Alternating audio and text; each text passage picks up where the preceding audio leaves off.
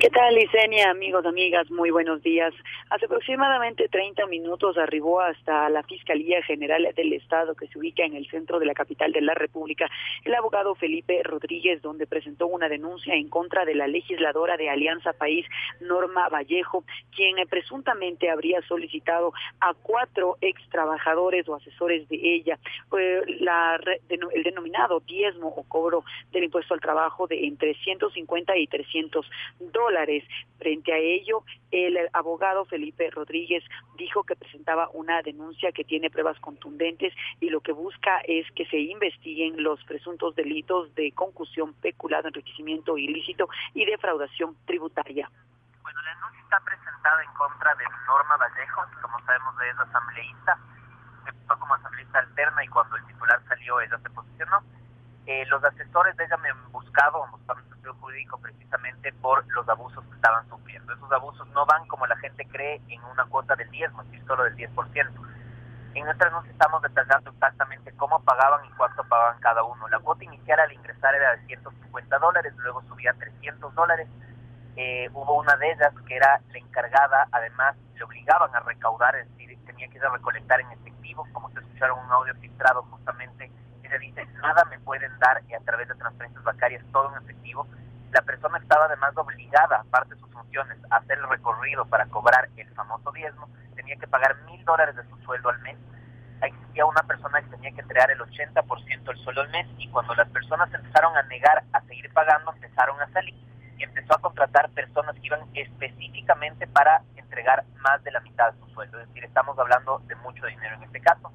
Recordemos que ella también estaba en una comisión ocasional de jubilados donde tenía más asesores, ellos justamente están ya en la planificación a ver si se unen o no a esto,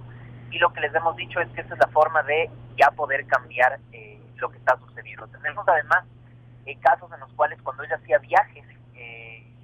según señaló el abogado Felipe Rodríguez, la legisladora de Alianza País, Norma Vallejo, no solo habría pedido este impuesto al trabajo, no diezmos, porque señala que no se trataba de un 10% de su salario, sino de montos superiores a ello. Por eso dijo que la petición que también realizaba era que costeen gastos personales y también de sus hijos. Además, en casos en los cuales cuando ella hacía viajes, eh, hacía viajes o sus hijos necesitaban hacer compras o viajes o comprar arreglos florales, aparte el diezmo estaban obligados a cancelar todos sus gastos personales con tarjeta de crédito, además de servirle como recurso humano, es decir, muchos tenían que hacer de choferes, siendo por ejemplo abogados, eh, o, cualquier otra actividad. Hemos denunciado por algunos delitos, entre esos está el delito de confusión, que recordemos que es cuando un funcionario público solicita sueldos a otra persona, está el delito especulado, todos saben que este caso también hay especulado, porque hay una forma especulado que es el utilizar los recursos humanos del Estado para negocios a una persona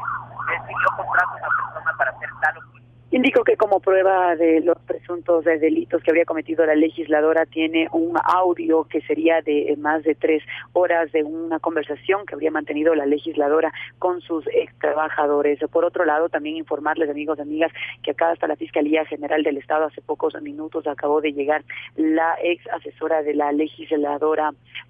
Karina Arteaga, también de Alianza País. Ella llegó con el objetivo de rendir su versión libre y voluntaria en torno a la denuncia que presentó. Llegó acompañada de su abogado Roberto Calderón. Priscila Salazar en Noticias Sonorama tiene la palabra.